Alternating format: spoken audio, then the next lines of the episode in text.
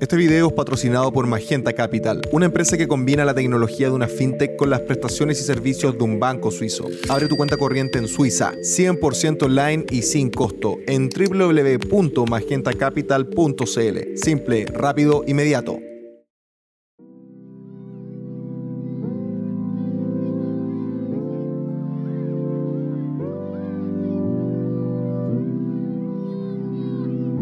Sean todos nuevamente, todos muy muy bienvenidos. Estamos hoy en justamente las entregas de Revista Individuo, que es un tremendo grado trabajar junto a Revista Individuo. Me tienen que disculpar, mil disculpas, estuve con dos semanas con mucho trabajo y la verdad que no me había dado el tiempo justamente para hacer este bello trabajo. Y por supuesto ahora, como les debo, nos vamos a ir con algo un poquito más largo, ¿no? Que simplemente una crítica o una columna de opinión. Y hoy nos vamos a ir con un ensayo. Tremendo ensayo, un tremendo amigo mío que es Juan Cristóbal Demian, eh, una de las personas que escribió también un libro muy interesante que los invito a leer a todos, que es La Nueva Derecha. Así que, don Cristóbal Demian, te mando un tremendo abrazo, amigo mío, sea donde sea que me esté escuchando. Y por supuesto, atento también a todos ahí, a los que conocen a Juan Cristóbal Demian por su carrera, que estoy seguro que va a ser un, gran, gran, grandísimo aporte aquí a la política en Chile. Vamos a iniciar lógicamente con esta, este ensayo. Es un ensayo no tan cortito, así que siéntense, pónganse cómodos porque esto se viene muy, muy entretenido. ¿ya? El ensayo dice lo siguiente, voy a ir haciendo pausas y cuando llega una pausa muy prolongada o más prolongada de lo normal, significa que yo estoy cambiando de tema donde voy a enumerar el título, ya el subtítulo dentro de este ensayo y voy a proseguir evidentemente a eh, relatar justamente lo del ensayo. Así que bueno, iniciamos. El ensayo dice así, entre el Estado y la revolución. Hagamos un ejercicio. Imaginémonos un país, en este país hay un régimen injusto y tiránico. Los gobernantes cometen injusticias a destajo. Las tropas policiales y militares rondan las calles y todos los rincones del país vigilando a la población. Existe tortura y atropellos por doquier.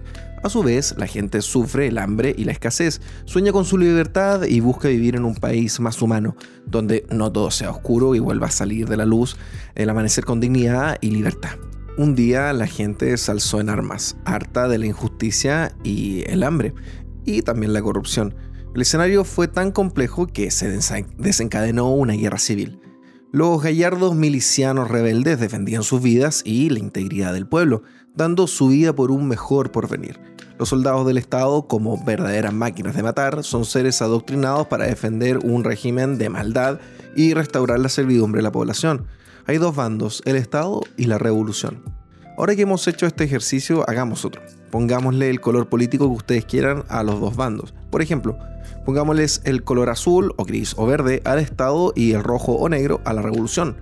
No es tan difícil, de hecho, así ha ocurrido en los últimos dos años en Chile, Estados Unidos y Colombia. Ahora pongámosle el color rojo al Estado y cualquier otro color a revolución. Podríamos pensar en Venezuela, Nicaragua o Hong Kong. Es curioso que nuestra percepción del fenómeno empieza a cambiar y ya empezamos a graduar nuestro análisis en cada caso de acuerdo con sus particularidades. Nos damos cuenta de que si nos quedamos en el primer ejercicio, es decir, el escenario neutro, solo tenemos algo como Star Wars, el imperio es el malo y los rebeldes son los buenos. Cualquiera en su sano juicio apoya a los rebeldes porque defienden una bolsa azarosa de conceptos buenos, mientras que los que apoyan al imperio lo hacen solo porque los uniformes y los villanos son super cool, pero no porque la causa del terror sea defensible a priori. En suma, si no entendemos las particularidades de cada caso, la rebeldía está arquetípicamente diseñada para ser defendida y convocar la simpatía del espectador. Numerosos pensadores y filósofos han pensado y proyectado conceptos sobre la revolución. Destaquemos solo dos, lo bastante antiguos para no estar contaminados con los juegos de la modernidad, que sirven de plano para meditar sobre esta situación. Para Aristóteles, la revolución era una situación lógica que se desencadenaba por la corrupción del sistema político. No obstante, siempre advirtió que la consecuencia de la revolución sería probablemente un escenario aún peor.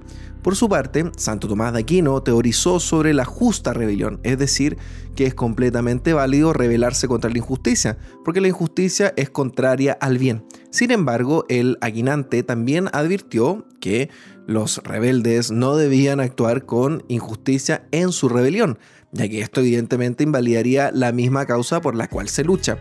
Con esto en mente, los invito a pensar de manera breve en cuatro elementos que complejizan y maduran nuestro análisis sobre los procesos revolucionarios del mundo, para salir del cuadro simplista que presentamos al principio, pero que al parecer pocos toman como referencia primaria.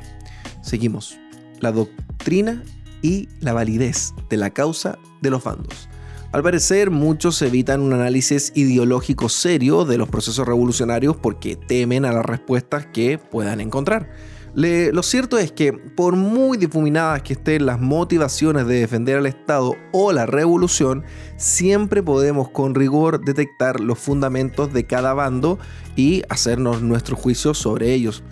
Puede ser que ambos tengan detalles de razón en su actuar, puede ser que indefectiblemente encontremos que un bando tiene la razón absoluta o puede ser que encontremos que ninguno lo tiene. Lo cierto es que independientemente de lo que juzguemos, es preciso mapear todas las consecuencias lógicas de las acciones y demandas de cada bando y ver hacia dónde articulan su porvenir. Eso haría, por ejemplo, que tal como vislumbraron Aristóteles y Aquino, veamos que muchas veces una revolución puede ser peor que la enfermedad. La visión de personas que salen de sus casas vestidas con lo opuesto a enfrentar a las fuerzas de orden con devoción por una causa y que luego esas fuerzas les disparen solo por obedecer órdenes, resultando alguno de los rebeldes muertos y heridos, puede ser una visión que solo por sensibilidad nos haga empatizar con el bando débil. Pero esto también tiene mucho de reduccionismo y por sí solo no basta para un análisis maduro de la situación. El gobierno puede ser corrupto y nefasto. Puede que los individuos que participen en las fuerzas de orden sean ignorantes eh, de lo que hacen y efectivamente solo sigan órdenes. Pero nada asegura que la fuerza revolucionaria por la cual muchos se inmolan no sea la antesala de una tiranía aún peor que aquella que supuestamente se combate. En efecto, puede ser que, a pesar de la corrupción y el uso de la fuerza policial con firmeza, fuera de ello el país mantenía otras libertades que los rebeldes fingen que no existen para satanizar al gobierno de una forma exagerada. Ello no implica, por cierto, que la corrupción deba ser tolerada por ser el mal menor, ni tampoco implica que la rebelión sea mala, sino que lo que habría que examinar es si hay ideología predefinida entre quienes dirigen la insurrección. Muchos creen que luchar contra un régimen opresivo es sinónimo de luchar por la bondad y nada más. Por ello, muchos creen que ciertas insurrecciones no son de izquierda ni de derecha. Sin embargo, lo siento es que la historia no miente. Las revoluciones no surgen por un fenómeno simple de causa y efecto. Y bueno, siempre hay quienes las piensan y siempre hay quienes diseñan un nuevo sistema sustituto que levantar tras la caída del régimen. Siempre. Así pues, hay que dejar de lado la idealización de la rebeldía y buscar hacia dónde apuntan sus demandas, cuál es el régimen más probable que quedará instaurado el día después. Si la causa es simplemente la libertad, puede que sea tendiente a una revolución liberal o a una anarquista disfrazada de liberal. Si la causa es la igualdad que puede tener al socialismo o a subproductos de este, etcétera, etcétera.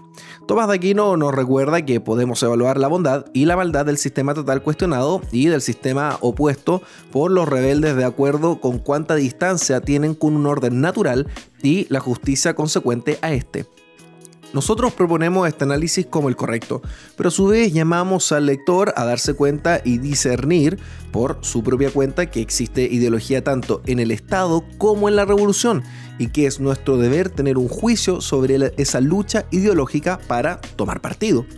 Último, un último reduccionismo destacable es el anarquista, de izquierda y derecha por igual según el cual el Estado está mal porque sí, y siempre será el bando errado. Este reduccionismo infantil deja fuera demasiados elementos de la naturaleza humana, ya que los anarquistas de izquierda se fijan en epifanías utópicas y los de derechas en moralina económica, con las mejores intenciones del mundo. Mi juicio personal al respecto es que el Estado moderno, por su enfoque inmanente y materialista, está lleno de efectos que lo llevan a la entropía y la corrupción. Pero como bien dijo Aristóteles, deshacer la polis y su efectiva necesidad de mando es un lujo de dioses o de bestias. El Estado moderno puede tener sus ideologías aún más diluidas que los mismos rebeldes, porque entre sus intereses está el dinero fiscal y las cuotas de poder ante que un ideal. Pero si nos remitimos a las constituciones y los fundamentos que alguna vez tuvieron esos estados y que los actuales burócratas no respetan, encontraremos que existe al menos una ideología fundacional, la cual sería arrancada de cuajo por los revolucionarios. Es nuestro deber evaluar si todo el marco teórico sobre el que se funda cada Estado debe ser destruido para que los revolucionarios pongan lo suyo. Roger Scruton nos recuerda que mucho de aquellos que necesitamos conservar es enseñanza imper, imperecedera y válida de nuestros antepasados. ¿Quiénes están entre el Estado y la revolución? Si volvemos a nuestro escenario inicial, recordaremos que nos encontrábamos en una lucha entre dos bandos cerrados, el Estado y la revolución. Lo cierto es que Frente a un proceso insurreccional, no solo es difícil, sino que parece insólito que alguien permanezca neutral. Recuérdese que en nuestro ejercicio inicial imaginábamos que tal Estado era tan tiránico y el pueblo lo pasaba tan mal que no parece sensato que alguien pueda dentro del pueblo sin tomar partido del pueblo. Pero volvamos a la compleja realidad. Existen dos tipos de civiles que quedan entre el Estado y la revolución, y de los cuales nunca se habla a menos que convenga. El primer tipo de civil es ese individuo que se asoma inexpresivo por su ventana a observar la trifulca callejera entre insurrectos y fuerzas de orden. Esa cara que no dice nada y pasando un rato corre su cortina y vuelve a sus labores. El ciudadano neutral puede existir, no es un arquetipo fijo, no es que no tenga opinión, aunque puede que no la tenga. Tampoco es que jamás tome partido, aunque puede que jamás lo haga. Este ciudadano suele tener una cosa en mente, sus propias cosas. Puede ser su familia, frecuentemente su trabajo, puede ser flojera de saber qué pasa en el país, puede ser miedo, puede que no tenga interés en nada o que se levante cada mañana y cruce con indiferencia entre las barricadas para acudir al trabajo puede que todo lo que desee es que pase luego la eh, contienda para seguir trabajando más tranquilo, gane quien gane. Apelar al despertar político de este civil no es tarea fácil. Frecuentemente no tiene los incentivos para hacerlo porque es demasiado práctico o eh, apático para ello. El Estado comete el error de sobreestimar a este tipo de civil, lo usa propagandísticamente como un ciudadano bastante ideal, ya que se dedica a trabajar y querer estar en paz y nada más. El Estado le pide al revolucionario que detenga sus acciones para que el civil apático pueda hacer sus labores. Con ello, el Estado pretende no tener ideología y fomentar una vida sin nada superior por lo cual luchar. Los revolucionarios ven con incomodidad y desprecio a este tipo de civil y se elevan moralmente frente al Estado porque ellos sí ven un más allá en la causa por la que luchan. Aunque desprecian al civil apático, los revolucionarios se dan cuenta que se vuelve una carga para el Estado, ya que el Estado se niega a reclutar a los ciudadanos apáticos a su favor. Eh, fomentando su egoísmo y así esos ciudadanos tampoco se motivan a apoyar al Estado, solo quedarán neutrales. Más aún, los revolucionarios suelen siempre pensar en estratagemas para, quizás algún día, reclutar neutrales a su favor. A diferencia del Estado, los revolucionarios mantienen abiertas sus eh, inscripciones. El segundo tipo de civil que queda entre el Estado y la revolución es un tabú mucho más complejo, despreciado y poco estudiado, el civil contrarrevolucionario. Este ciudadano no siempre está a favor del Estado y, aunque muestre simpatías a las fuerzas de orden, puede que no las muestre necesariamente al gobierno. Aún así, por algún motivo, es contrarrevolucionario y por ello se omite su existencia, pues el Estado no lo entiende bien y los revolucionarios lo detestan al punto de negar su existencia los civiles contrarrevolucionarios puede que sí sean leales al régimen. Los regímenes socialistas son más astutos que los regímenes tecnócratas y los reclutan a su favor. Pero en otros casos más complejos puede que sean civiles que ven en la rebelión un mal peor, un enemigo. Puede que sean civiles que hayan hecho el análisis ideológico de los bandos y haciendo uso de su juicio condenaron libre y voluntariamente la, la revolución. Puede que también se trate de un ex revolucionario desengañado o de un ex civil apático, hasta que un día los revolucionarios lo atacaron, incendiaron su fuente laboral o cometieron crimen e injusticias ante sus ojos. En fin, razones hay muchas. Lo cierto es que nadie se acuerda de ellos y ellos mismos no saben bien cómo actuar. Muchos de ellos esperan que las fuerzas de orden ganen la batalla por ellos. Los rebeldes intentan negar la existencia del civil contrarrevolucionario. A veces sencillamente lo catalogan de empresario o de estar coludido con la élite. Hay casos en que ello puede ser cierto, incluso. Pero si el civil contrarrevolucionario tiene características cada vez más populares y tiene poca y nula relación con las fuentes del poder enemigo, la revolución encuentra un problema de discurso. Existe gente que se niega a las bondades que ellos prometen. En ese punto o se les silencia a la fuerza o se les ridiculiza, pero corren el riesgo de propasarse y que eso active más resistencia civil contrarrevolucionaria. Los civiles contrarrevolucionarios son una beta de oro poco explorada en los procesos contrarrevolucionarios. Un caso emblemático fue su acomodo al ejército blanco antibolchevique durante la Revolución Rusa, aunque dicha acción fracasó y no hubo más profundización en su activación como vector politológico. En el periodo entre guerras en Europa Central y Oriental una fuerte acción civil anticomunista que en algunos casos fue conducida y aprovechada por los fascismos, pero en otros casos como Polonia y Finlandia se mantuvo en la esfera del patriotismo. Por otra parte, durante la guerra civil, especialmente en Iberoamérica, los civiles contrarrevolucionarios se contentaron con llamar a la acción de las Fuerzas Armadas para combatir la insurrección, lo que los dejó en una posición cómoda, sentados en la misma oficina que el civil apático, mientras ambos se enfocaban en sus propias cosas. Un legado despolitizador que en el actual contexto hace que los civiles contrarrevolucionarios de hoy estén extremadamente confundidos. Lo cierto es que su voz existe y unida puede ser una voz que llegue para quedarse. La falacia del avance de los tiempos. Muchas veces hemos oído un discurso que emerge desde los medios de comunicación e incluso desde la élite política que empiezan a legislar las demandas de la revolución, la sociedad avanza, los tiempos cambian, hay que estar acorde a los tiempos, entre otras divisas. Primero recordemos una ecuación sencilla. Lo nuevo no es sinónimo de bueno. Algunos dirán que no existe lo bueno a priori, pero les recordaremos que negar la existencia de lo bueno es una posición ideológica, no una verdad. No hay verdad, dicen los charlatanes, pretendiendo que esa es la verdad.